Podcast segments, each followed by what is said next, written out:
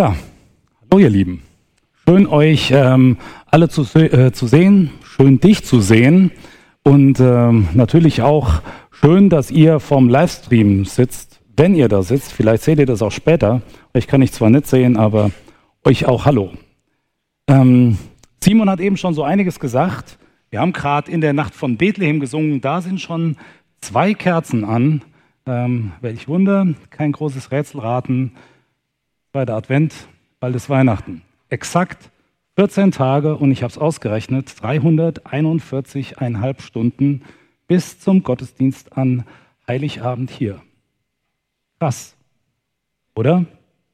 Der Jahresendspurt, der läuft schon wieder auf Vollgas und es ist schon wieder Halbzeit im Advent. Und ich weiß nicht, wie es dir mit ähm, Weihnachten geht, was dein Weihnachten ausmacht. Ob dir Weihnachten egal ist und das einfach Business as usual ist, so wie jedes Jahr, vielleicht auch weil du mit dem ganzen Jesus-Thema eh nichts anfangen kannst oder auch weil es dir einfach unwichtig ist oder unwichtig ähm, geworden ist. Und deine Reaktion darauf, dass es nur noch 14 Tage sind, ähm, die, die, die lautet, ähm, Weihnachten ist mir egal, gehe ich eh nicht hin. Vielleicht hast du auch Angst vor Weihnachten, davor äh, mal nicht beschäftigt zu sein, ins Grübeln zu kommen, über dich, dein Leben, deine Gesundheit, Angst vor den Feiertagen alleine oder auch vor Konflikten in der Familie. Kann auch sein, dass du dich mega auf Weihnachten freust und ähm, vielleicht ähm, sogar voll der Weihnachtstraditionalist bist. Singen an Heiligabend, Gottesdienst, Weihnachtsbaum natürlich, Lichterketten, Exzesse bis zum Abwinken und natürlich Bescherung mit Glöckchen du Weihnachten feierst, liegt auch vielleicht an etwas offensichtlicheren Dingen, sowas wie Glühwein, Geschenke, Gemeinschaft und man sieht das auch bei mir, gutes Essen. Ich mag das auch. Ich glaube, ähm, die Erwartungen, die wir so an Weihnachten haben und der Umgang damit, die sind so unterschiedlich und so vielfältig wie wir, die wir jetzt gerade hier zusammensitzen. Und jeder geht auch anders darauf zu. Aber gerade in den letzten Jahren ähm, da ist mir aufgefallen, dass bei vielen Menschen noch so was anderes mitschwingt und das gilt auch für mich. Menschen, die vor Weihnachten nochmal so die letzten Kräfte mobilisieren und irgendwie so auf Weihnachten zuhecheln, voller Hektik, Stress, ausgelaugt und leer, um dann endlich mal Ruhe zu haben. Zeit mit der Familie, etwas Freizeit und Erholung oder Zeit auch, um einfach nur mal exzessiv zu chillen. Bis dahin wird sich dann noch mit der einen oder anderen Weihnachtsfeier und dem einen oder anderen Weihnachtsmarktbesuch oder auch so einem Gottesdienst wie heute hier über Wasser gehalten. Endlich Weihnachten, endlich Ruhe und auch so ein bisschen Frieden, vor allem ähm, vor dem Hintergrund, was so in der Welt abgeht. Simon hat eben schon dafür gebetet. Ukraine-Krieg, Krieg in Israel, politisches Auf und Ab, die Wirtschaft schwächelt, Spaltung in der Gesellschaft. Vielleicht liegt es aber auch viel mehr an dem Hintergrund, was in deinem persönlichen Umfeld so abgeht. Zerbruch in der Familie, Krankheit, finanzielle Probleme, Leid, Tod. Endlich Weihnachten, Ruhe, Frieden und Freude. Vielleicht hast du das dringend nötig, sehnst das herbei und hast auch sehr hohe Erwartungen an Weihnachten. Ich habe in den letzten Tagen mal rumgefragt, was andere Menschen so von Weihnachten erwarten und auch damit verbinden. Und ich habe euch die Antworten, die die Leute mir gegeben haben, mal als Wortwolke mitgebracht. Ich glaube, die kleineren Worte sind schwierig zu lesen. Ich glaube aber grundsätzlich ist das meiste klar. Einige Antworten da, die, die sind echt überraschend gewesen. Zum Beispiel Winterreifen oder Kevin allein zu Haus, Eiskratzer, Kartoffelsalat und Schweinelände. Also das ist nicht das, was mir äh, bei Weihnachten sofort einfällt. Aber die meisten Sachen, die da vorne stehen, die decken sich mit dem, was einem selbst so durch den Kopf geht. Frieden, Tannenbaum, Ruhe, Familie, Kerzen, Heiligabend, Lebkuchen, Geschenke, Urlaub und so weiter. Und Jesus natürlich. Aber was steht denn wirklich bei deinem und bei meinem Weihnachten im Mittelpunkt? Stell dir jetzt mal die Frage und denk mal zehn Sekunden in Ruhe darüber nach. Was steht bei deinem Weihnachten im Mittelpunkt?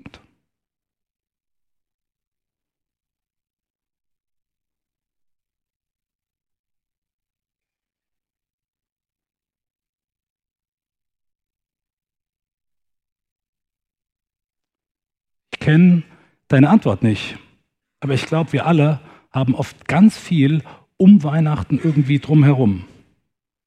Aber der Mittelpunkt? Schwierig. So wie bei unserer Wortwolke hier vorne. Auch wenn das eben noch so aussah, als wäre da Jesus Christus und Heiligabend das Zentrum, dann sieht man gezoomt, dass im Zentrum nichts ist. Und nur am Rand noch so ein bisschen Jesus Christus, oben Heiligabend und unten rechts der Kartoffelsalat. Kann es sein, dass dein und mein Weihnachten genauso aussieht, im Kern leer?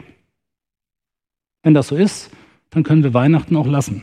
Zumindest aus Sicht unseres Glaubens, denn dann ändert sich dann nichts. Ich habe den Eindruck, dass bei manchen Menschen die Hoffnung existiert, dass das Event Weihnachten so ein mystischer Moment ist, der mit etwas ähm, Pulver, Schnee oder Puderzucker obendrauf die Situation verändert. Aber die Wahrheit ist, Weihnachten an sich, das Fest, das verändert grundlegend nichts, sondern ist bestenfalls eine Pause im Leben. Und versteht mich nicht falsch, die Idee von Weihnachten an sich ist gut, weil es für viele ein dringend nötiger Lichtpunkt in der dunklen Jahreszeit und ein Hoffnungsschimmer in der dunklen, kalten Welt ist.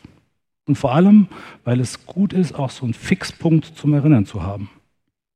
Zum Erinnern an die Ankunft von Jesus Christus auf dieser Erde, den Advent. Advent, Ankunft. Das bedeutet das. Simon hat schon gesagt, die Wartezeit auf die Ankunft von Jesus Christus. Vier Wochen im Jahr, 28 Tage, fast 10 Prozent des ganzen Jahres ist Advent. Aber Advent und Weihnachten hat für viele nichts mehr mit Ankommen von Jesus zu tun, sondern eher mit Bekommen.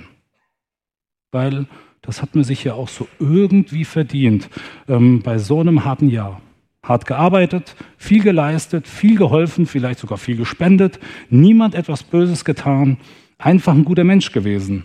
Ankunft Jesu, Weihnachten und du. Die Frage ist, was ist denn der Kern von Weihnachten für dich und für mich? Oder gibt es gar keinen? Weißt du, es gibt eine Passage in der Bibel, die ist wie so ein Vorwort, wie so ein Prolog zu Weihnachten und die uns Weihnachten neu aufschließt und auch, und auch helfen kann, Weihnachten ähm, neu zu entdecken. Das ist perfekte Adventslektüre. Und da geht es nicht um so Punkte wie, was war jetzt mit dem Stern, warum Bethlehem, wer war denn im Stall oder wann wurde Jesus genau geboren.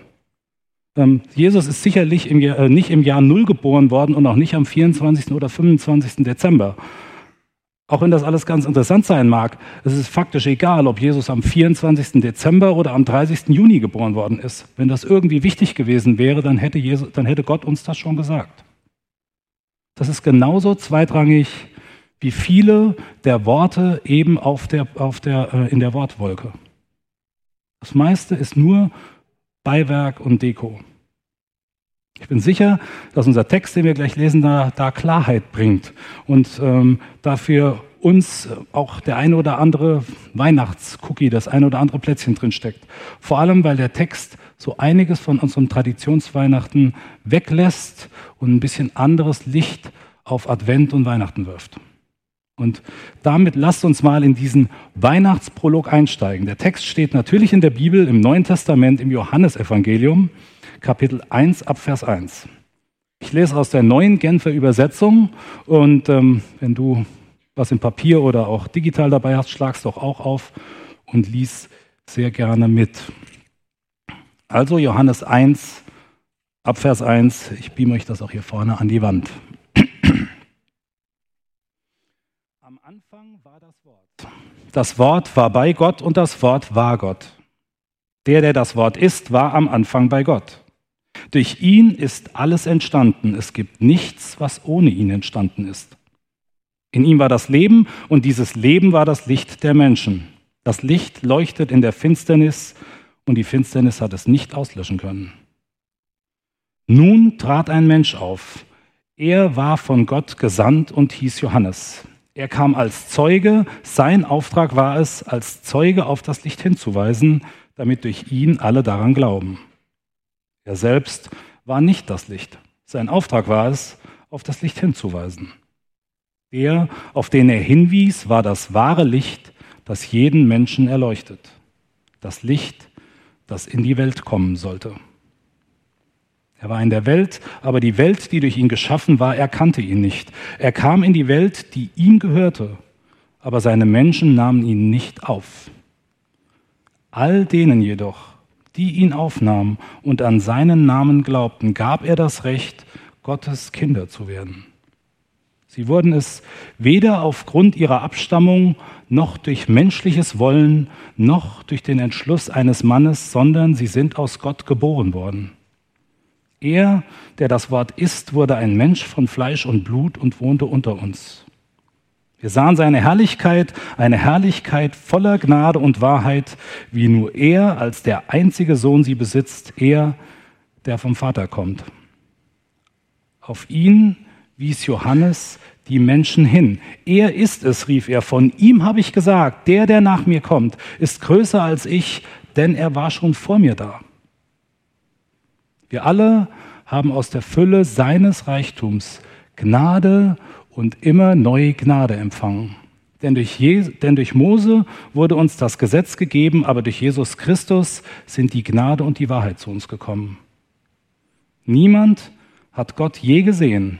Der einzige Sohn hat ihn uns offenbart, er, der selbst Gott ist und an der Seite des Vaters sitzt.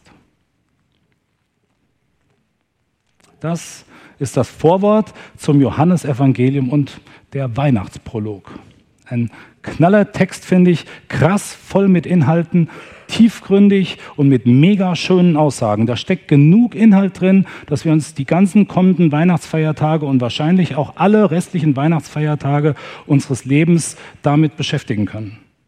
Und es ist echt faszinierend, nachlesen zu können, was der Geist Gottes, der Heilige Geist, Johannes, dem Apostel als Vorwort für sein Evangelium mitgegeben hat. In den ersten Versen zeigt uns Johannes, um wen es hier wirklich geht. Die Hauptperson. Und er steigt mega tiefgründig ein. Vers 1.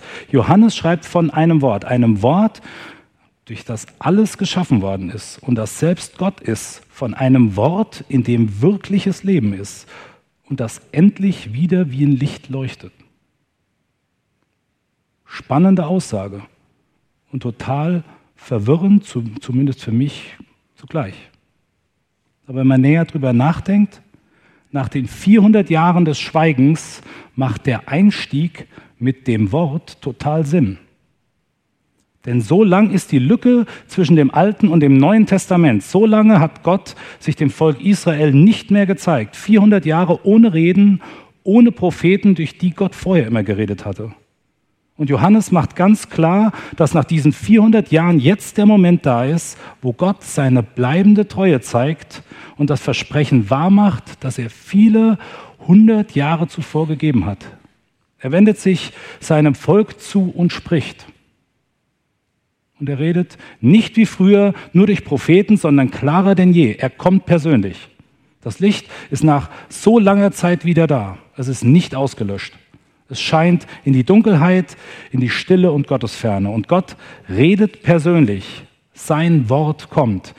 Gottes Wort, Jesus Christus. Und da kommt eben nicht nur ein hilfloses Kind in Windeln gewickelt, sondern der Schöpfer. Das Wort, das geschaffen hat. Das Licht der Menschen und der Lebensgeber von allem. Und es geht weiter mit dem Ort der Handlung. Wohin kommt dieses Wort auf die Erde, zu seinen Geschöpfen, zu uns Menschen. Vers 11. Jesus, er kam in die Welt, die ihm gehört. Zu den Menschen, von denen die letzten 400 Jahre keiner wirklich Gott vermisst hatte. Und die ihn auch jetzt nicht wollen. Er kommt trotzdem und er kommt vorbereitet und er kommt mit einem Auftrag. Auch wenn wir bei Weihnachten vielleicht den Eindruck haben, ähm, dass das Ganze mit Maria, Josef, der Reise und der Krippe irgendwie eine ungeplante Chaosgeburt in einem Stall war, zeigt uns Johannes hier ein anderes Bild. Denn ein Namensvetter von ihm, Johannes der Täufer, der ist bereits da und er leistet Vorarbeit. Johannes der Täufer, ein Gesandter Gottes und ein Verwandter von Jesus. Da ist nichts Unvorbereitetes. Keine Chaosgeburt, kein Zufall, dass Jesus so geboren wird, dass er so auf die Welt kommt, die ihn nicht sucht, aber die ihn so sehr braucht. Es gibt einen Plan, so fein geplant, dass der Zeuge Johannes der Täufer selbst schon, 400, schon 700 Jahre vorher von Jesaja vorhergesagt worden ist. Johannes der Täufer ist da, auch mit dem Auftrag. Er, Johannes, weist die Menschen auf den hin, der zu ihnen kommen wird, damit sie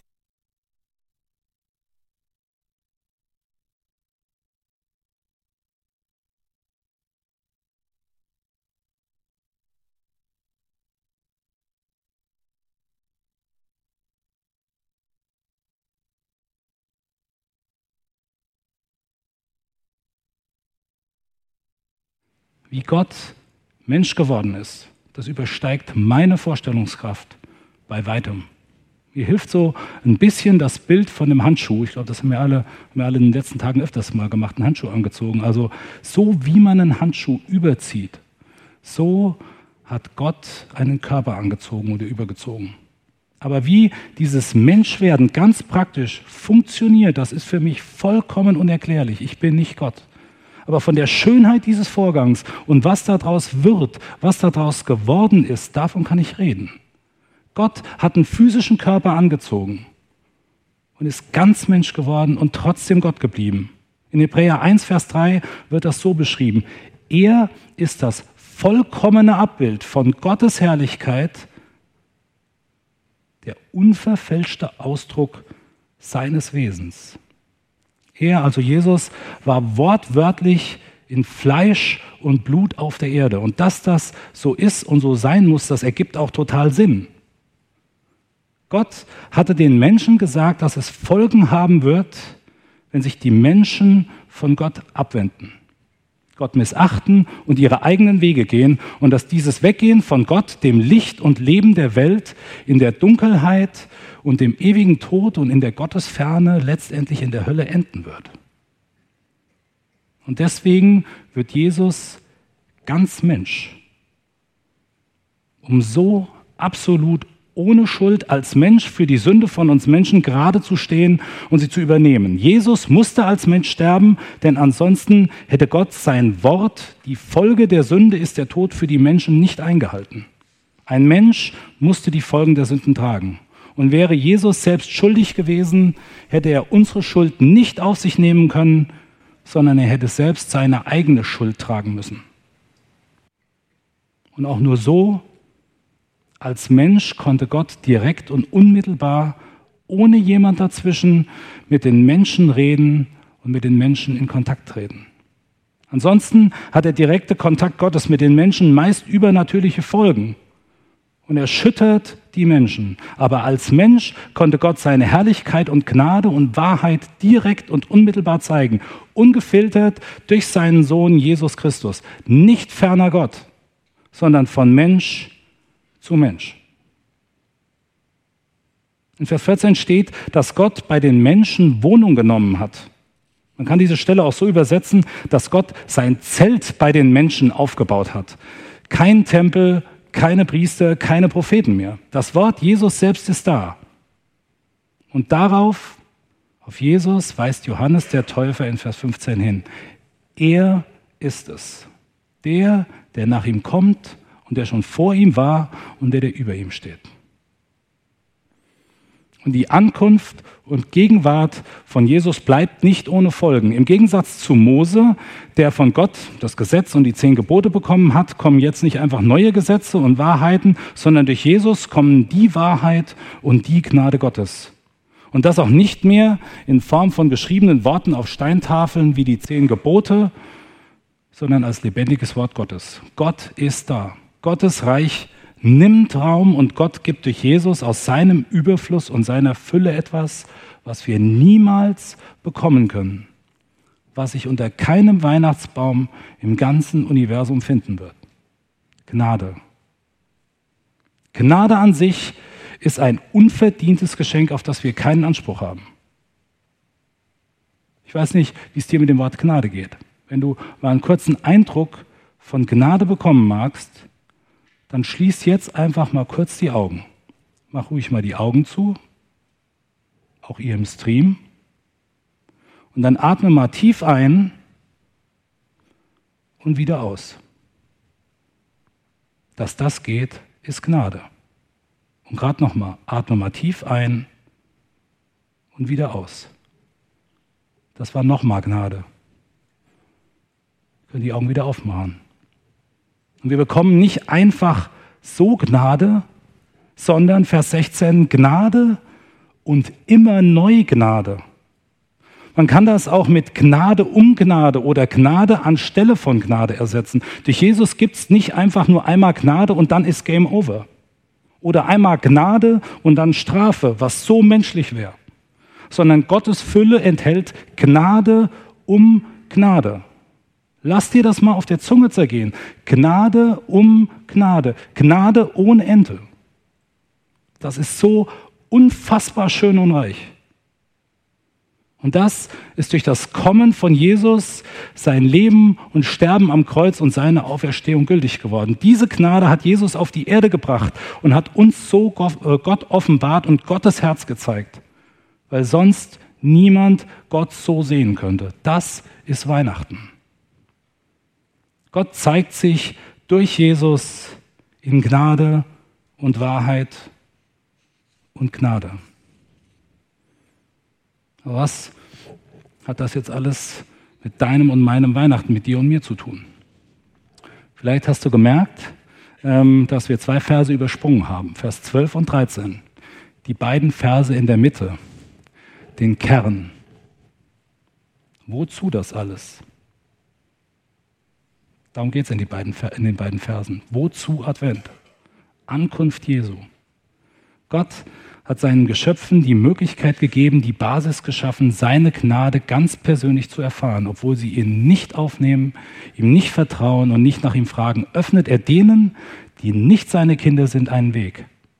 Er bietet etwas an, das weit über das einzige Recht hinausgeht, das alle Menschen haben, das, das Recht auf ein gerechtes Urteil.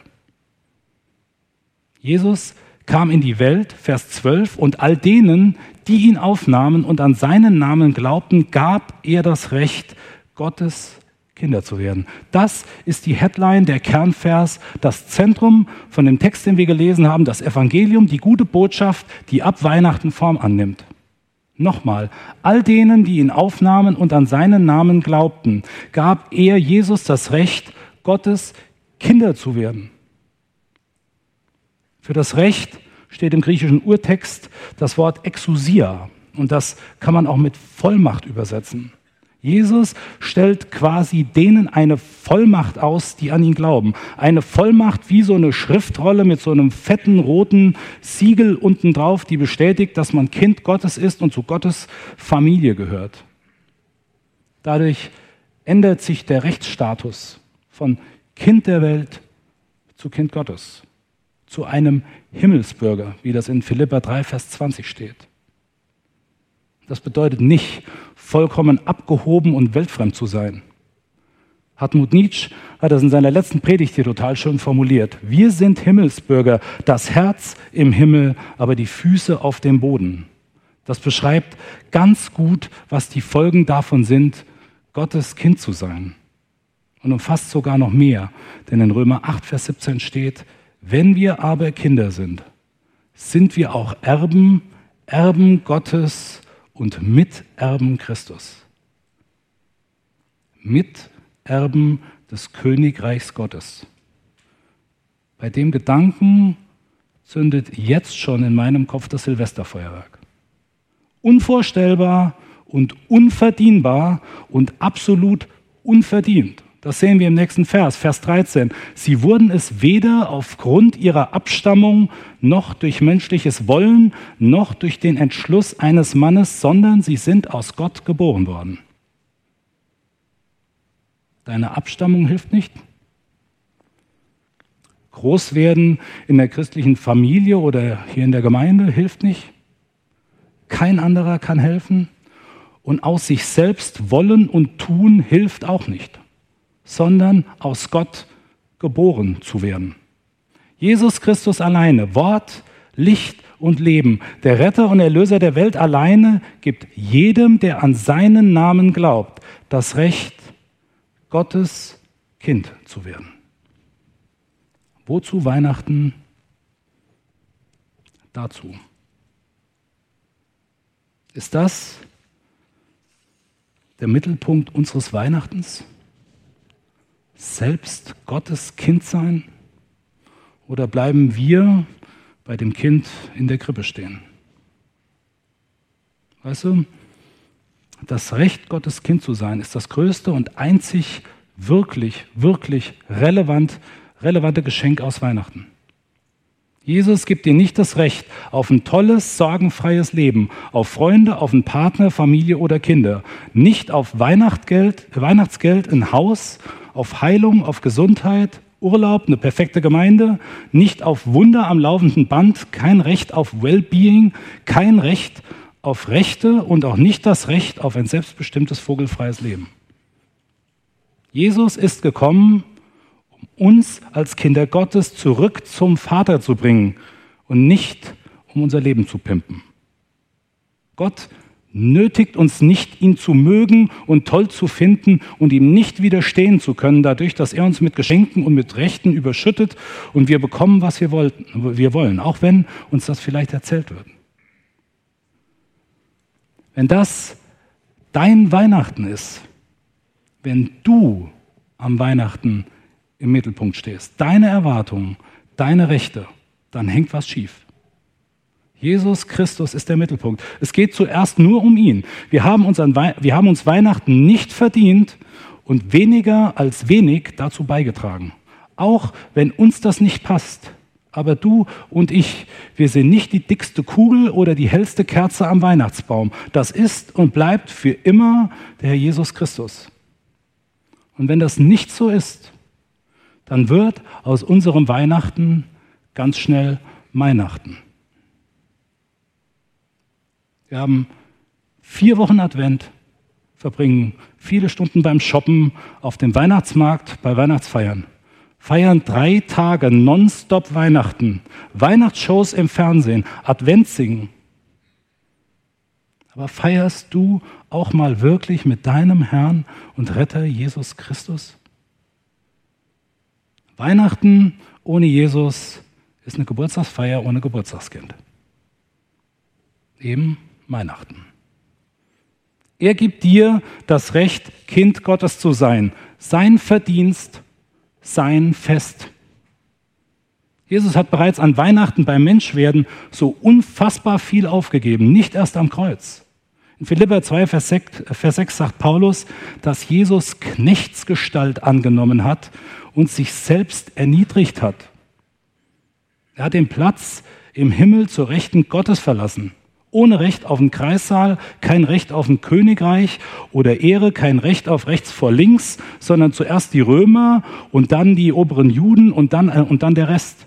Kein Recht auf ein Bett, kein Recht auf ein Haus, kein Recht auf Essen, medizinische Versorgung oder freie Meinungsäußerung und auch kein Recht auf Gerechtigkeit vor Gericht. Durch Jesus Christus das Recht haben, Kind Gottes zu sein, weil er auf sein Recht verzichtet. Was kann es Größeres, Größeres geben?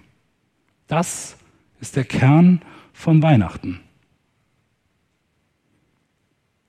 Du kannst ein Kind des einzig wirklich guten Vaters sein und darfst so Freiheit erleben, Wahrheit erkennen und als Beweis der Liebe Gottes Gnade über Gnade erfahren. Und natürlich lebt man als Kind nicht vollkommen selbstbestimmt. Natürlich leiden die Eltern und auch im Reich Gottes gibt es irgendwelche Regeln. Aber versetz dich mal zurück in deine Kindheit. Ist die Kindheit nicht die Zeit mit der größten Freiheit, dem geringsten Zwang, mit den meisten Möglichkeiten, der höchsten Sicherheit, Nähe, Liebe, Versorgung und Schutz?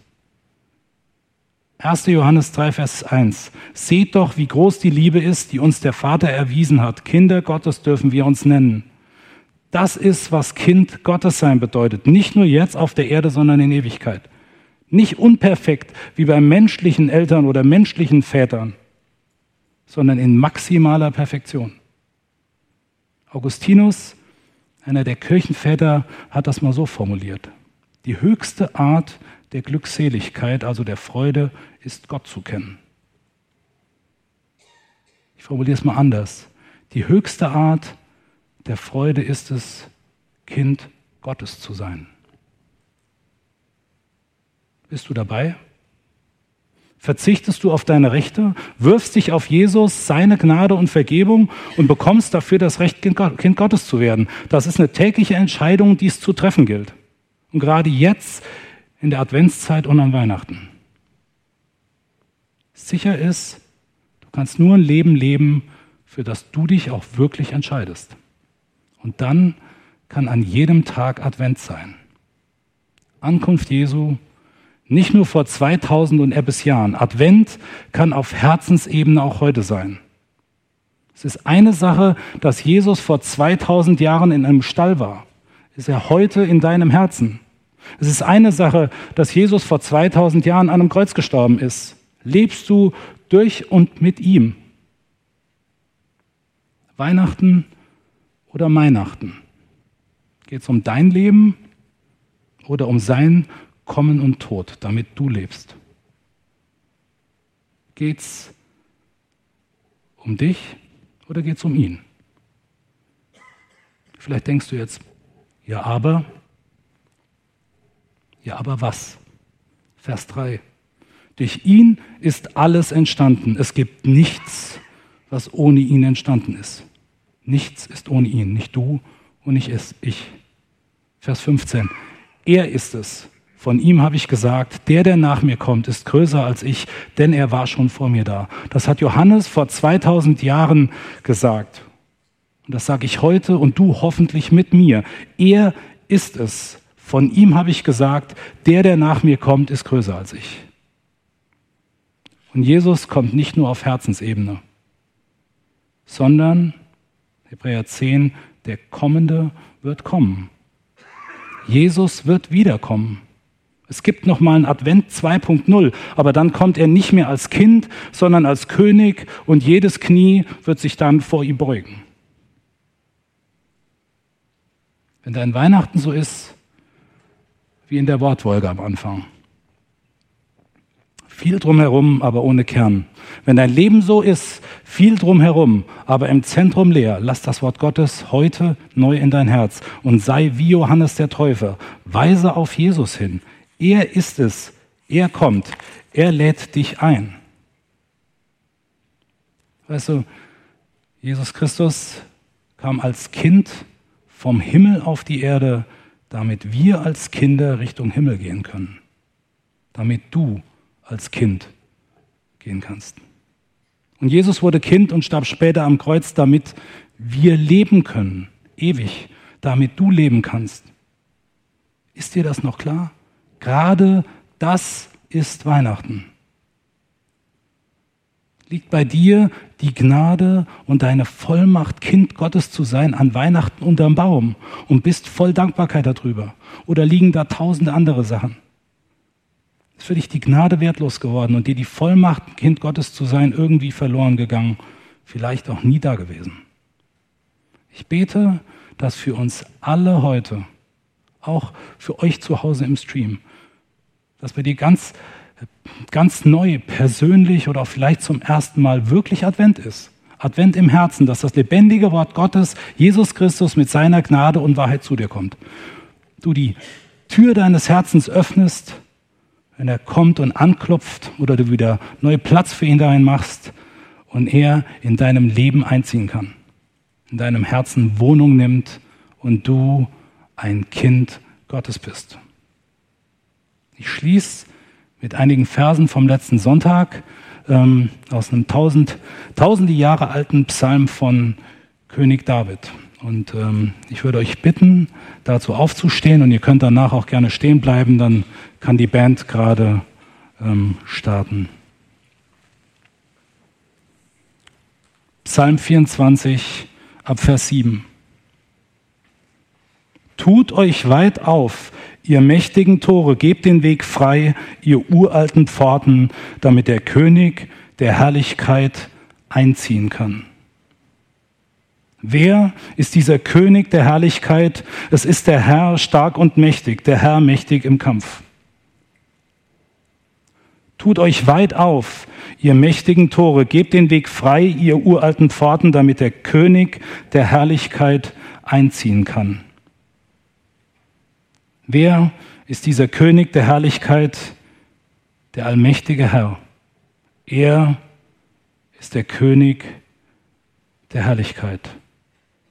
Und jetzt schließ noch mal kurz die Augen, atme mal tief ein, atme noch mal tief aus und danke dem Herrn Jesus Christus für sein Kommen, seine Gnade, dass er in dir wohnt und für das Geschenk, ein Kind Gottes zu sein. Und wenn das nicht so ist, dann lade ihn jetzt oder gleich während dem Lobpreis ein oder nachher in einem Gespräch nach dem Gottesdienst. In Jesu Namen. Amen.